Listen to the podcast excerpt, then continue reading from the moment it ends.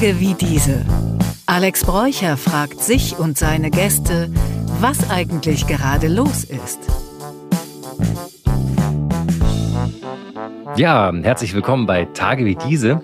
Ich freue mich, dass wir diese Woche mal einen Gast haben, der die Sache ein bisschen bunter macht und wir nicht immer nur die langweilige Politik hier haben.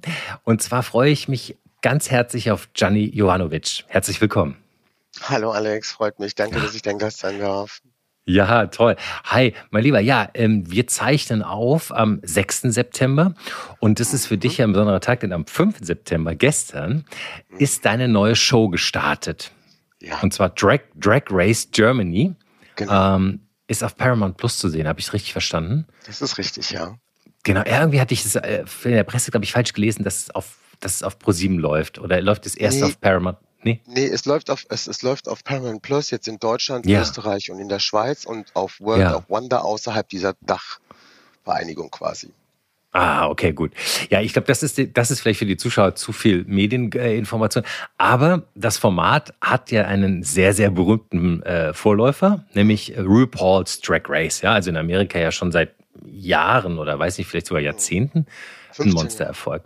15 Jahre, genau. Mhm. Ähm, erzähl uns noch mal ein bisschen, äh, worum es in der Show geht. Drag Race ist ein Reality-Format, es ist ein Unterhaltungsformat, mhm. was aber auch marginalisierte Gruppen repräsentiert. Wenn ich spreche von marginalisierten Gruppe, dann mhm. meine ich zum Beispiel schwule Männer, Trans-Personen, mhm. non-binäre Personen, aber auch AFAB Queens wie Pandora Knox zum Beispiel, die ja eine ähm, lesbische Cis-Frau ist. Also mhm. all Menschen, die quasi der allgemeinen Heteronormative abweichen müssen, ja, sage ja. ich bewusst müssen, weil es ja auch von der Dominanzgesellschaft ja auch so tradiert wird, ähm, werden dort repräsentiert. Und mhm. ähm, die Menschen, äh, die das machen, machen Drag. Und Drag ist eine darstellende Kunst, die im Endeffekt mhm. ähm, Geschlechterrollen auch aufbricht. Mhm. Ja, jetzt hast du es ganz kompakt eigentlich quasi so richtig profimäßig in einen O-Ton gepackt. Mhm. Wir haben hier glücklicherweise ja ein bisschen Zeit, über alles zu reden. Ja, also ja, ja. ich, ich trösel mal ein bisschen auf. Also das fand ich schon mal super, wie du es wie äh, auch so, ja, so richtig mh, hm, gesellschaftskritisch, kulturwissenschaftlich so umrissen hast. Mhm. Ähm, fangen wir mal mit dem letzten an, mit Drag. Also mhm. Drag ist, glaube ich, jetzt für Leute, die nicht so richtig tief im Thema drin sind, ist das, jemand verkleidet sich als Frau. Ich sage das jetzt bewusst äh, provokant plakativ. Erzähl mir doch mal ein bisschen über so, was du dazu empfindest ja. Hm, oder wie, ja, was das Spiel ja, mit also Identitäten. Die Abkürzung, ich fange erstmal an mit der Abkürzung. Also Drag Super. bedeutet, wenn man es jetzt übersetzt, Drag as a girl, also verkleidet mhm. wie ein Mädchen und angezogen wie ein Mädchen. Ja. Man muss dazu sagen, dass äh, vor vielen Jahren, vielen Jahrhunderten oder auch gar nicht so lange her, mhm. ähm, es verboten waren, weiblich gelesenen Personen ähm, auf der Bühne quasi zu spielen. Das heißt, es mhm. durften keine Frauenrollen, hat man damals gesagt, ja, äh, genau. gespielt werden von Frauen. Also blieb nichts anderes übrig, weil es ja nur Männer waren, blieb den Männern nichts anderes übrig, dass sie halt sich als Frauen verkleidet haben und diese Rollen gespielt haben. Das spielt auch, das ist mal so ein bisschen damit zu verbinden. Ja. Gleichzeitig ist aber auch Drag eine Errungenschaft der LGBTIQ plus A äh, Community, insbesondere von schwulen Männern, äh, aber auch Frauen, äh, es mhm. ist, äh, mhm. Transfrauen vor allem, ähm, mhm. um äh, quasi ähm, einen gewissen Widerstand zu leisten gegen dem, was Männlichkeit, aber auch Heterosexualität, Heteronormative, also im Sinne von binäres mhm. Denken, äh, mhm. auch ähm, zu leben. Also das war sozusagen der Widerstand dagegen. So im Sinne von, mhm. wir sind anders als euch, als ihr und wir zeigen mhm. euch jetzt einfach damit, indem wir genau das machen, was eigentlich auch das Patriarch ja so gar nicht mhm. irgendwie möchte. Also es geht ja, es ist ja fürs Patriarch im Endeffekt die größte Scham und die größte Schmäh, wenn äh, Männer die Frauenrolle übernehmen und mhm. Attribute, weiblich gelesene Attribute dann annehmen. Das ist ja im Endeffekt eine äh, eine Nestbeschmutzung des Patriarchs. Und äh, das ja. ist, glaube ich, auch mit äh, auch ein Teil dieser Culture. Mhm. Aber es geht auch um Selbstermächtigung mhm. und Empowerment. Mhm. Ja, und äh, vor allen Dingen, also ich weiß nicht, ob du mir da recht gibst, ich empfinde das ist halt auch wahnsinnig freudvoll immer. Also irgendwie ist es eine mhm. Protestkultur, aber die ja auch unheimlich viel Freude transportiert, oder? Also ich weiß ja, nicht, in Freude der, in der auf jeden Fall. Auf jeden Oder? Fall. Also es ist sehr viel Humor mit drin. Es ist ja. selbst äh, auch wirklich sich selbst als Mann vielleicht auch oder mhm. als Transperson nicht ernst zu nehmen und wirklich mhm. alles sein zu können, was man will. Es ist aber auch, wie du es vorhin gesagt hast, auch ein Protest. Und mhm. vielen KünstlerInnen, die bei uns aufgetreten sind, die mitmachen und viele andere, die ich auch kenne, hat Drag im wahrsten Sinne des Wortes Leben gerettet. Und das ist halt super mhm. wichtig. Das ist eine Form von, also ich sage jetzt mal eine Coping-Strategie, also eine Überlebensform ja. ist im ja, Endeffekt. Ja ja. Ähm, mit den ganzen Angriffen, diesen Makro- und Mikroaggressionen. Ja, genau. Also äh, warum ich denke, freudvoll und du oder du sagst, es ist so ein bisschen äh, äh, right in your face des Patriarchats.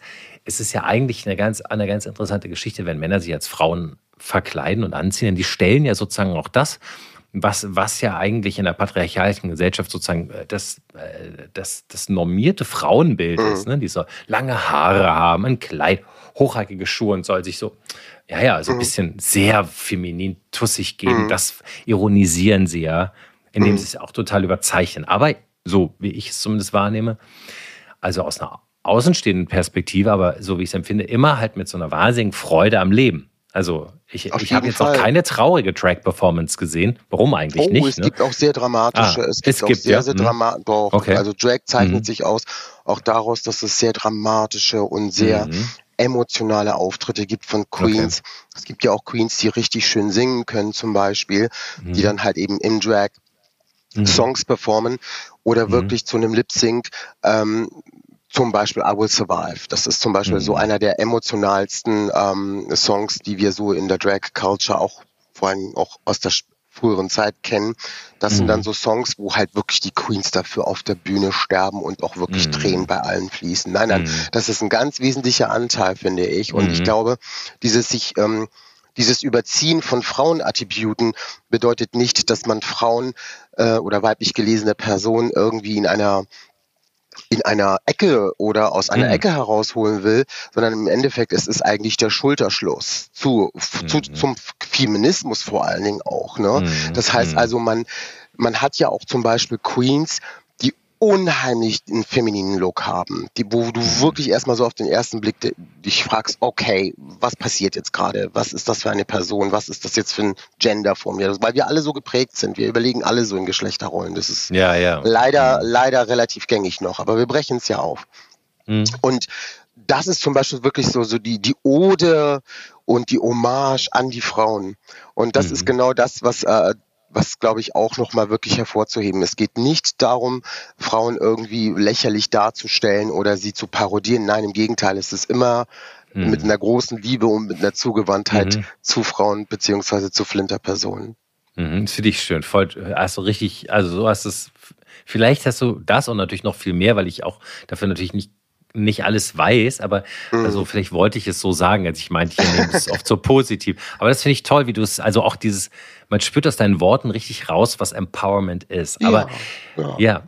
ja. also, aber erklär mir mal, also ich habe ich hab letztens, also äh, ich mache es mal konkret, ja, ich war, ich war mhm. in einem Geschäft äh, hier in Berlin am Kudamm und der Verkäufer, den ich kannte, zu dem ich öfters mhm. gehe, der war immer schon, ja, der hatte, glaube ich, immer schon so eine, auch ist ja ein etwas femininen Act-Code, wenn man das jetzt, sagen wir mal, mhm. sehr grob sagen darf. Und auf einmal hatte der lange Nägel, ne? Mhm.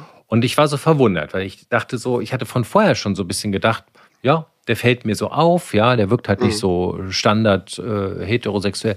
Und er hatte so lange Nägel. Und im Nachhinein habe ich so gedacht, wow, das ist irgendwie Vermutung, ja. Keine Ahnung, ob es so mhm. ist. Dachte, der ist vielleicht Drag und das tut ihm vielleicht gut, denn ich konnte mir richtig vorstellen, äh, wie er sozusagen performt. Ist, du hast eben Coping-Strategie gesagt. Das sagt, mhm. ist vielleicht nicht für jeden ein Begriff.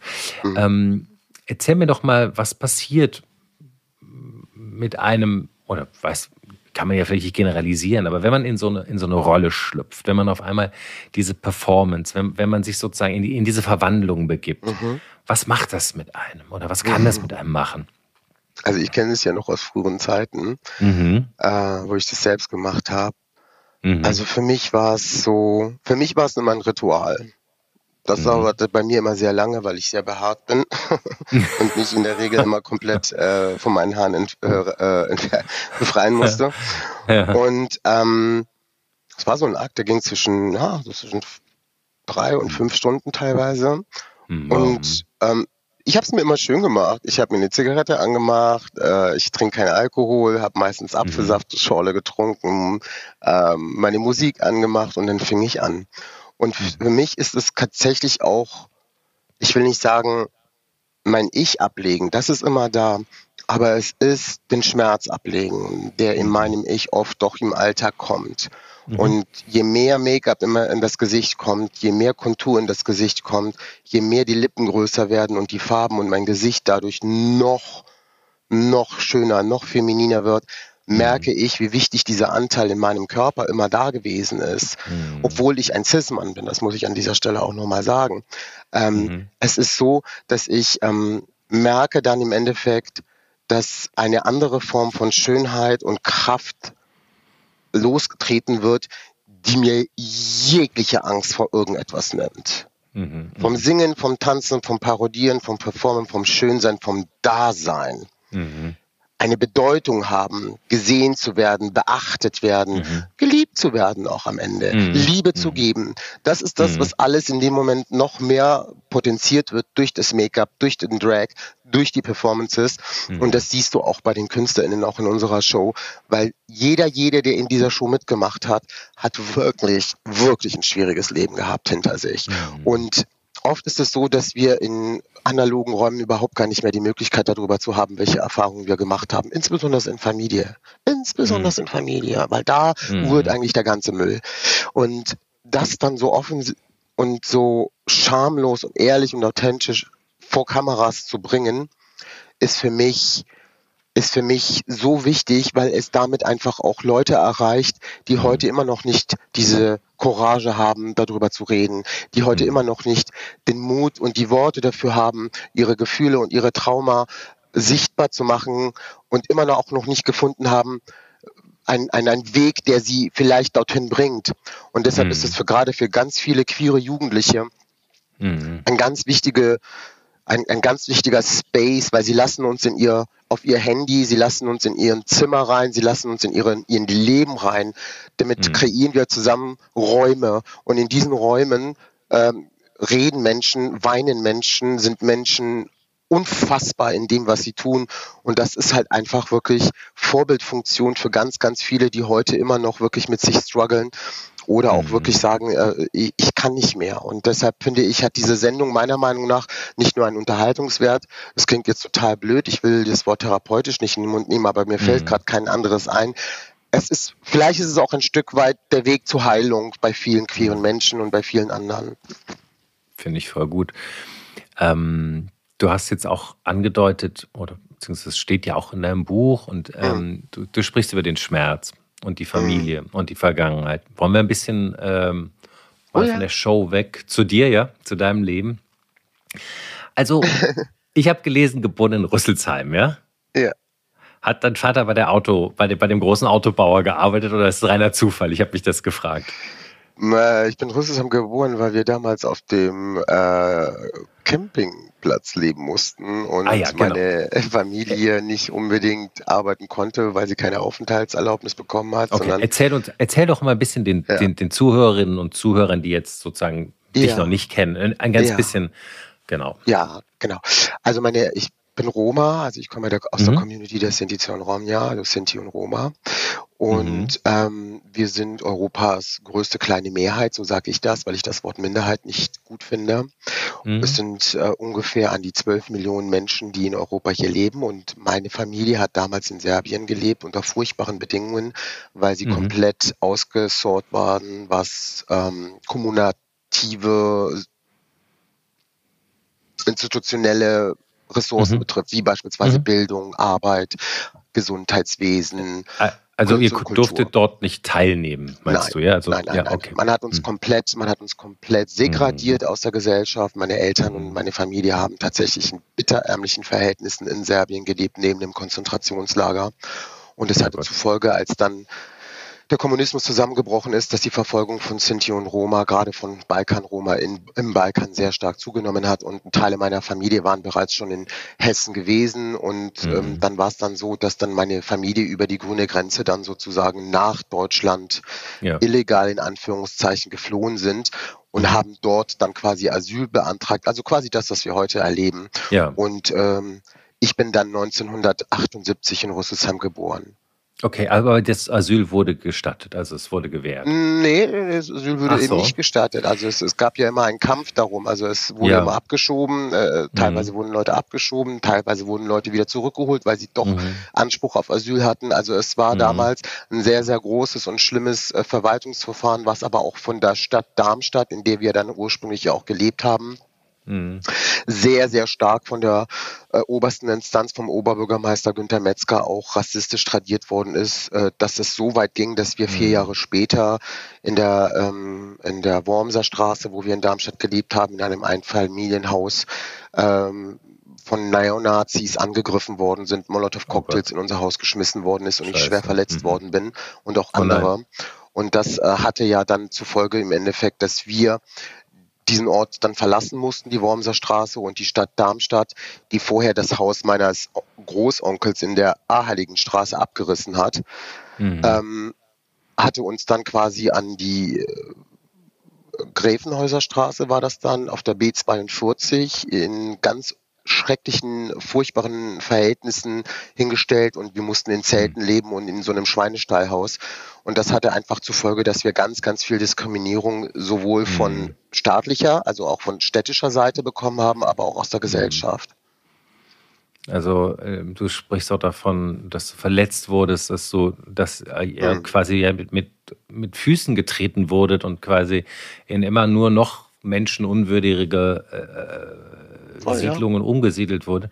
Du hast ja. ein Buch darüber geschrieben. Äh, wir mhm. wollen nicht alles vorwegnehmen. Ähm, äh, das Buch heißt mhm. Ich, ein Kind der kleinen Mehrheit, so wie du es gerade schon bezeichnet mhm. hast. Ähm, das ist erschienen, das kann man überall kaufen. Da gehst du auch noch mehr mhm. ein auf deine Geschichte und erzählst noch ein bisschen mehr. Voll, ja. Ähm, ich glaube, äh, es ist auch in dem wenigen, was du angerissen hast, klar geworden, wie schwer der Start war. Wie ging es weiter für dich? Ähm, ich sag mal, wie ging es weiter? Schule, Ausbildung. Du wurdest ja dann, genau. ich sag mal, mit 14 zwangsverheiratet oder verheiratet. Ja. Einfach so. Ja. ja, ja. Ja, das ist ja jetzt etwas, sagen wir mal, nach, nach, nach Vorstellungen irgendwie, die wir haben jetzt normalerweise, also etwas ungewöhnlich mit 14. War es ja wahrscheinlich noch kein Mann und es hattest ja auch kein Mitspracherecht, oder? Wie, wie war das für dich? Genau, so war das, ja. Mit Sprachrecht mhm. war gleich null. Es war die Erwartungshaltung von mhm. mir. Ich bin mhm. das einzige Kind meiner Familie, also meines El ja. meiner Eltern. Ich bin Einzelkind, was sehr außergewöhnlich ist. Und ja. ähm, das hatte zur Folge dadurch, dass meine Eltern und Generationen ja auch schon vorher in allen Ländern, gerade auch in Deutschland, wo wir gedacht haben, mhm. Deutschland würde besser zu uns sein, ja im ja. Endeffekt keinen Zugang zu den Ressourcen hatten. Das heißt also, wir mussten tatsächlich wie vor 150, 200 Jahren auf die alte Methode zurückgreifen. Je früher wir Kinder haben, je mehr Kinder wir haben, desto besser geht es uns im Alter und wir haben irgendwie Sicherheit. Und deshalb hatte das zur Folge, dass ich mit 14 Jahren so früh verheiratet worden bin was übrigens auch meinen Eltern und meinen Großeltern und allen anderen vorher in der Familie ebenfalls widerfahren ist. Also es war im Endeffekt eine, auch da sage ich gerne dieses Wort Überlebensstrategie, um im Endeffekt Ressourcen für die Familie zu haben, weil was bleibt dir denn anderes übrig, wenn du ähm, ich verstehe wenn du, äh, ja. wenn überhaupt Essenspakete zuge bekommen, zugewiesen bekommst, du nicht äh, in die Schule darfst, deine Kinder äh, in die Sonderschulen gebracht werden, sie keine mhm. Perspektiven haben, irgendwann mal eine Ausbildung zu machen, du keine mhm. Aufenthaltserlaubnis hast und zu 20, 25 Leuten mhm. in einem Haus leben musst, wo die Klospülung nicht einmal richtig funktioniert und das ja, Klo total ekelhaft ist. Also, die haben uns behandelt, als wären wir Kakerlaken, als wären wir Untermenschen und das Schlimme an der ganzen Geschichte, und deshalb sage ich auch dieses Wort, Wort bewusst Untermensch und Kakerlake, das waren die Narrative und das waren die Gründe, warum von 1939 bis 1945 und danach und mhm. danach über 500.000 Sinti und Roma vernichtet worden sind in diesem Land. Und das Absolut. ist im Endeffekt wirklich dieser strukturelle Rassismus gegenüber Sinti und Roma, der sich halt eben seit Jahrhunderten bis heute äh, äh, mhm. hält. Und ja. ähm, das Problem ist, dass die Gesellschaft äh, darüber auch nicht Bescheid weiß. Also wenn ich sage, 500.000 Menschen sind im Holocaust umgebracht worden aus unserer Gruppe, wir sind die zweitgrößte Gruppe, äh, die ja. ums Leben gekommen ist, dann sehen mich Menschen mit großen Fragezeichen an und ich denke mir, bitte was? Mhm. Was hat denn das deutsche System hier verpasst? Was sind denn die mhm. Gründe dafür? Schämt ihr das euch oder habt ihr etwas zu verbergen oder wollt ihr einfach keine Reparaturzahlungen bezahlen oder gehört es mhm. einfach zu diesem Rassismus gegenüber Sinti und Roma auch dazu, dass man uns immer wieder bis heute ignoriert und vor allen Dingen mhm. auch immer noch äh, ghosted. Also im Endeffekt so, als würden wir gar nicht da sein, als würden mhm. wir gar nicht existieren. Und selbst in der Erinnerungskultur, das ist so, das ist so kränkend auch für mhm. viele Menschen. Auch für mich persönlich werden wir gar nicht erwähnt. Und dann denke ich mir immer, hä, das kann doch nicht euer Ernst sein. Ihr könnt doch nicht ja. eine Opferolympiade spielen mit Menschen, wir mhm. haben, wir sind auch gelitten. Wir waren auch in KZs und haben ein Arbeiterlager, haben wir unsere Kinder mhm. und unsere Mütter verloren. Warum ja. geht ihr so respektlos mit dem, was ihr uns angetan habt? Und das mhm. Schlimme ist an der ganzen Sache, wir waren nie diejenigen, die irgendwelche Glaubenskriege oder irgendwelche äh, großen in der Geschichte äh, Verbrechen begangen haben, mhm. sondern es war immer eine Zuschreibung und die ist im ja. Nationalsozialismus ähm, kam die zum Höhepunkt, weil der mhm. Grund dafür, warum wir auch ermordet worden sind, war die Entmenschlichung Genauso mhm. wie mit Juden und Jüdinnen und mit den Homosexuellen und mit den asozialen mhm. Menschen und mit behinderten Menschen.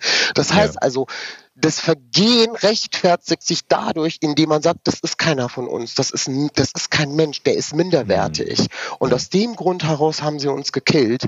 Und der andere Grund war, warum wir keine Reparaturzahlungen bekommen haben nach 1945 beziehungsweise mhm. nach 50, war einfach der Grund, weil sie uns als Asoziale deklariert haben.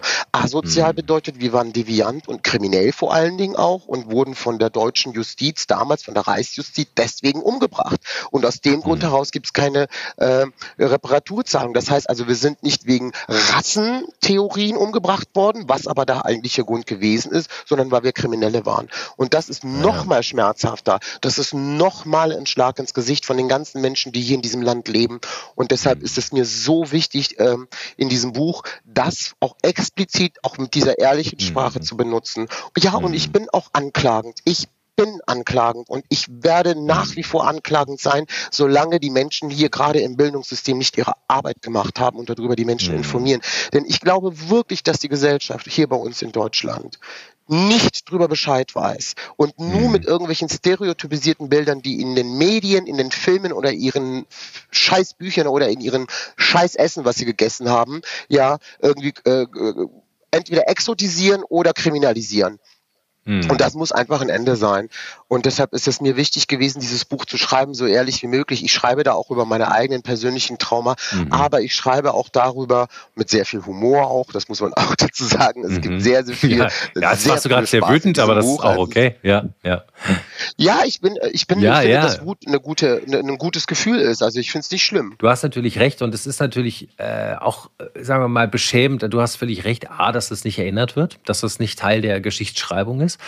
Und B, auch von dem, was du persönlich dann erzählst, ist es sozusagen quasi eigentlich nach dem Krieg, nach dem Nationalsozialismus eigentlich für euch sich genauso angefühlt hat. Ich sag mal so, ihr habt halt im Grunde... Die ist nach wie vor da. Ja, Genau, ihr habt da im Grunde keine Lobby, ne? weil es keine Vertreter gibt, ne? sozusagen starke. Es gibt natürlich eine Vereinigung, aber die sozusagen tut sich unglaublich schwer, ein gleiches Gehör zu erlangen wie andere Gruppen. Und das ist äh, tatsächlich schrecklich. Aber jetzt sprichst du ja so gebildet, das muss ich dir ja wirklich auch als Kompliment sagen. Du sprichst ja wirklich wie ein Kulturwissenschaftler. Also alles, was du sagst, da muss ich ja fast schon so hinterherfragen, damit man das sozusagen auch, auch mal für Leute, die nicht so im Thema sind, nochmal runterbricht, was das auch alles im Konkreten bedeutet.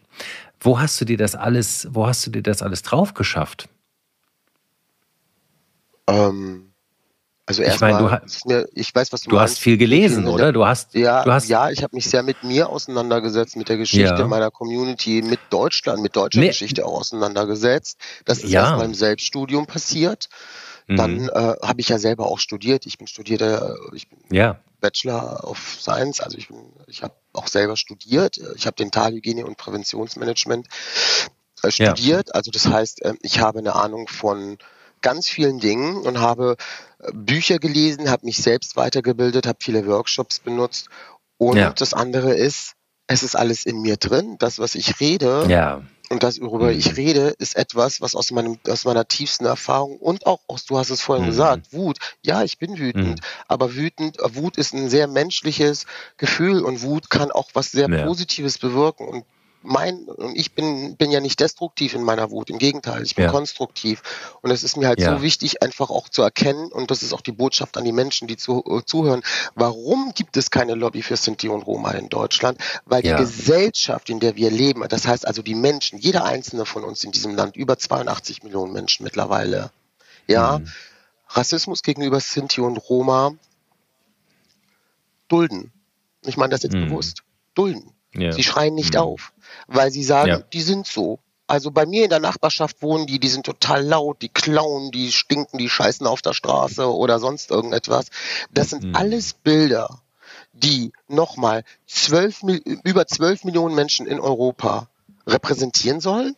Nicht mal ich, mhm. nicht mal ich als Rom, der von beiden Seiten äh, Rom ist, sowohl von Mutterseite als von Vaterseite, kann mhm. sagen, dass ich diese Menschen repräsentieren kann in dem, was ich denke mhm. oder fühle oder glaube oder wie ich mein, meine Roma Culture äh, lebe. Nein, wir sind eine mhm. total heterogene Gruppe und deshalb ja. ist es wichtig zu wissen, dass man nur weil man irgendwelche schlechten Bilder gesehen hat, dass man die auf eine gesamte Gruppe von Menschen mh, adaptiert und deshalb ist es mir da nochmal wichtig, wenn die Gesellschaft sagt, wir möchten das nicht, dann braucht es mhm. auch eine mhm. Form von Aktionismus. Dann reicht mhm. es mir nicht, mhm. wenn ich irgendwie einen Satz auf Instagram lese. Dann brauche ich die Menschen auf der Straße, mhm. dann brauche ich die Leute im analogen Leben, dann brauche ich Leute, die auch wirklich in ihrer eigenen Umgebung sagen, ey, du hast gerade rassistische Kackscheiße gelabert oder homofeindliche Kackscheiße gelabert. Das geht so nicht.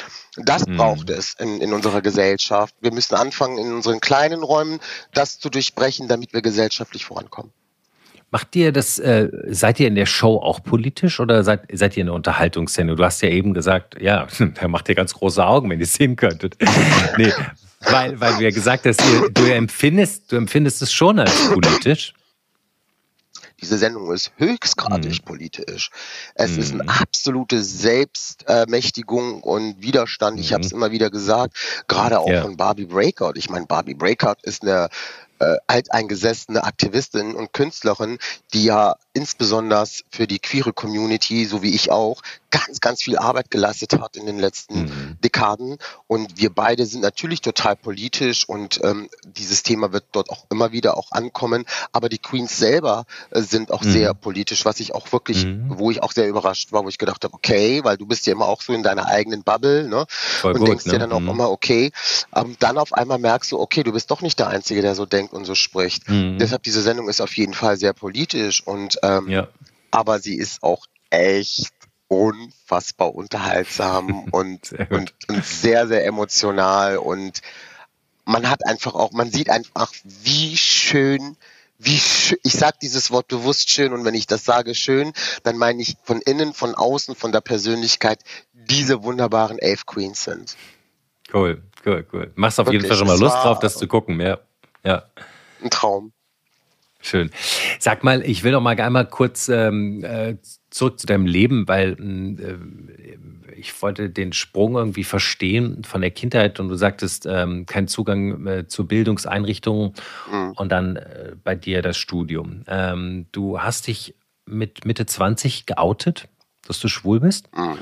Und hattest äh, dann, es kam dann zeitweise auch zu einem Bruch mit deiner Familie. Das ähm, mhm. Kon konnten, wollten sie nicht wahrhaben oder, oder wie war das? Oder weil du auch sozusagen deine Frau, die angeheiratete Frau, verlassen musstest, war, das war einfach für dich, war das ein großer Bruch in deinem Leben, in dem du auch dich stark verändert hast? Oder? Ja, also es war der Bruch zur Familie, der ging fast 13 Jahre. Ach du Jemini, so lange. Das war, äh, ich habe mit deinen Kindern immer wieder Kontakt gehabt und zu meiner Mutter, aber ja. zu meinem Vater gar nicht und zu mhm. den anderen erst recht nicht aus, der, aus, äh, aus meiner mhm. Familie. Mhm. Ich habe eine sehr große Familie und ähm, das war super wichtig, weil ich damit einfach auch die Grenze gezogen habe, sowohl ja. für meine Gesundheit, aber auch um zu sagen, okay, ich werde jetzt diese Struktur durchbrechen, die in meiner Familie stattgefunden ja. hat. Diese traditionelle Struktur gerade, wenn es um diese Verheiratungen geht, aber auch um Fremdbestimmung und alles irgendwie nur Familie und man darf nie irgendwie sich selbst entfalten, weil die große Gefahr ist, dass dann alles zusammenbricht.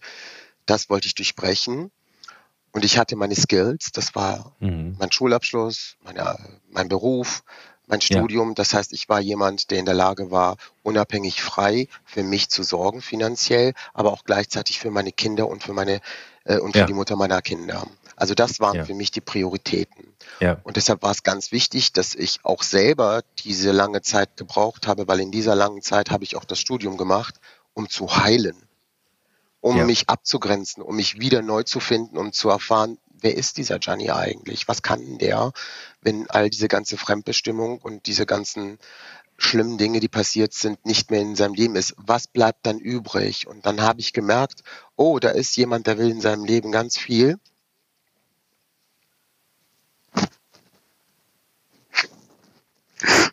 Entschuldigung. Alles gut. Alles gut.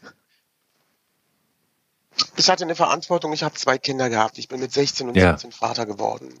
Und ja. meine Kinder, meine wunderbaren ja. Kinder, die heute mhm. 29 und 28 Jahre alt sind, haben mir die Kraft gegeben und mir Lebensmut gegeben.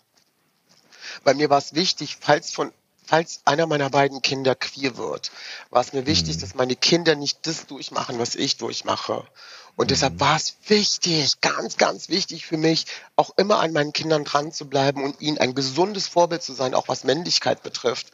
Und mhm. emotionale Männlichkeit, zärtliche Männlichkeit, liebevolle ja. Männlichkeit, auch zu weinen, so wie jetzt. Das ist ja. für mich ganz wichtig, gerade für meinen Jungen gewesen, der ja doch in sehr patriarchalen, macho-artigen Strukturen auch groß geworden ist. Und ich meine damit Deutschland und nicht seine Familie, sondern ich meine die deutsche Gesellschaft. Mhm. Ähm, musste ich meinem Kind einfach auch immer wieder sagen, junge Männlichkeit ist nicht breitbeinig auf dem Sofa sitzen und irgendwie die ganze Zeit schwul oder sonst irgendwas sagen, sondern Männlichkeit ist was sehr eigenes und es, es gibt nicht die Männlichkeit, sondern es gibt Männlichkeiten. Das heißt, sehr viele Männer oder männlich gelesene Personen haben das Recht, ihre eigene Männlichkeit selbst zu finden. Und deshalb war auch, wie gesagt, dieser, mhm. dieser absolute Bruch zur Familie, zur Kernfamilie wichtig, weil ich auch meine eigene Männlichkeit finden wollte und wissen wollte, was bist du eigentlich für ein Mann? Was mhm. willst du für ein Mann sein? Es war hm. der, es war die größte, wichtigste, erwachsenste Entscheidung, aber auch die schmerzhafteste Entscheidung, diesen mhm. Schritt einzuleiten. Ja, wow. Danke für deine Offenheit toll, toll. Ja, es ist, ähm, du weißt ja, man erlebt ja so viele Leute mit Fassaden und ganz, ganz viel Schutz. Und ich habe das Gefühl, du hast uns heute ganz nah an dich rangelassen. Also vielen Dank. Das Dankeschön, Alex. Vielen Dank. Danke dir. Ja, also ähm, ich würde sagen, du hast uns neugierig gemacht auf die Show, ja. auf dich als Mensch, auf deinem Buch. Wer sich also ein bisschen weiter beschäftigen will, mit ein bisschen mehr Unterhaltung vielleicht die, die Serie gucken. Also wer ein bisschen rein äh, tiefer gehen möchte, auch ins Buch. Ihr habt gesehen, was für ein, äh, ein, ein Mann mit einer breiten Facette er ist. Lustig, gebildet, schlau. Man hört ihm auch einfach gerne zu. Also ich bedanke mich ganz herzlich für das Gespräch. Vielen Dank, Gianni. es hat mir sehr viel Spaß gemacht und an die ZuhörerInnen ähm, und an die Menschen, die dir heute zuhören und mir zuhören, vielen Dank, dass ihr mir zugehört habt. Und ähm, die Message, die eigentlich ich, ich nur habe, ist so wirklich hinterfragt eure eigenen Strukturen in euren eigenen Familien und seid bereit für Progression, denn Persönlichkeitsentwicklung beginnt mit drei Schritten. Das ist die Selbsterkenntnis, das ist die Selbstakzeptanz und der schwierigste Schritt ist die Selbstveränderung. Aber es funktioniert und es macht Spaß. Damit kann ich nichts hinzusetzen mit diesem Schlusswort. Vielen Dank für deinen Besuch. Tage wie diese. Alex Bräucher fragt sich und seine Gäste, was eigentlich gerade los ist. Eine Produktion von M hoch 2.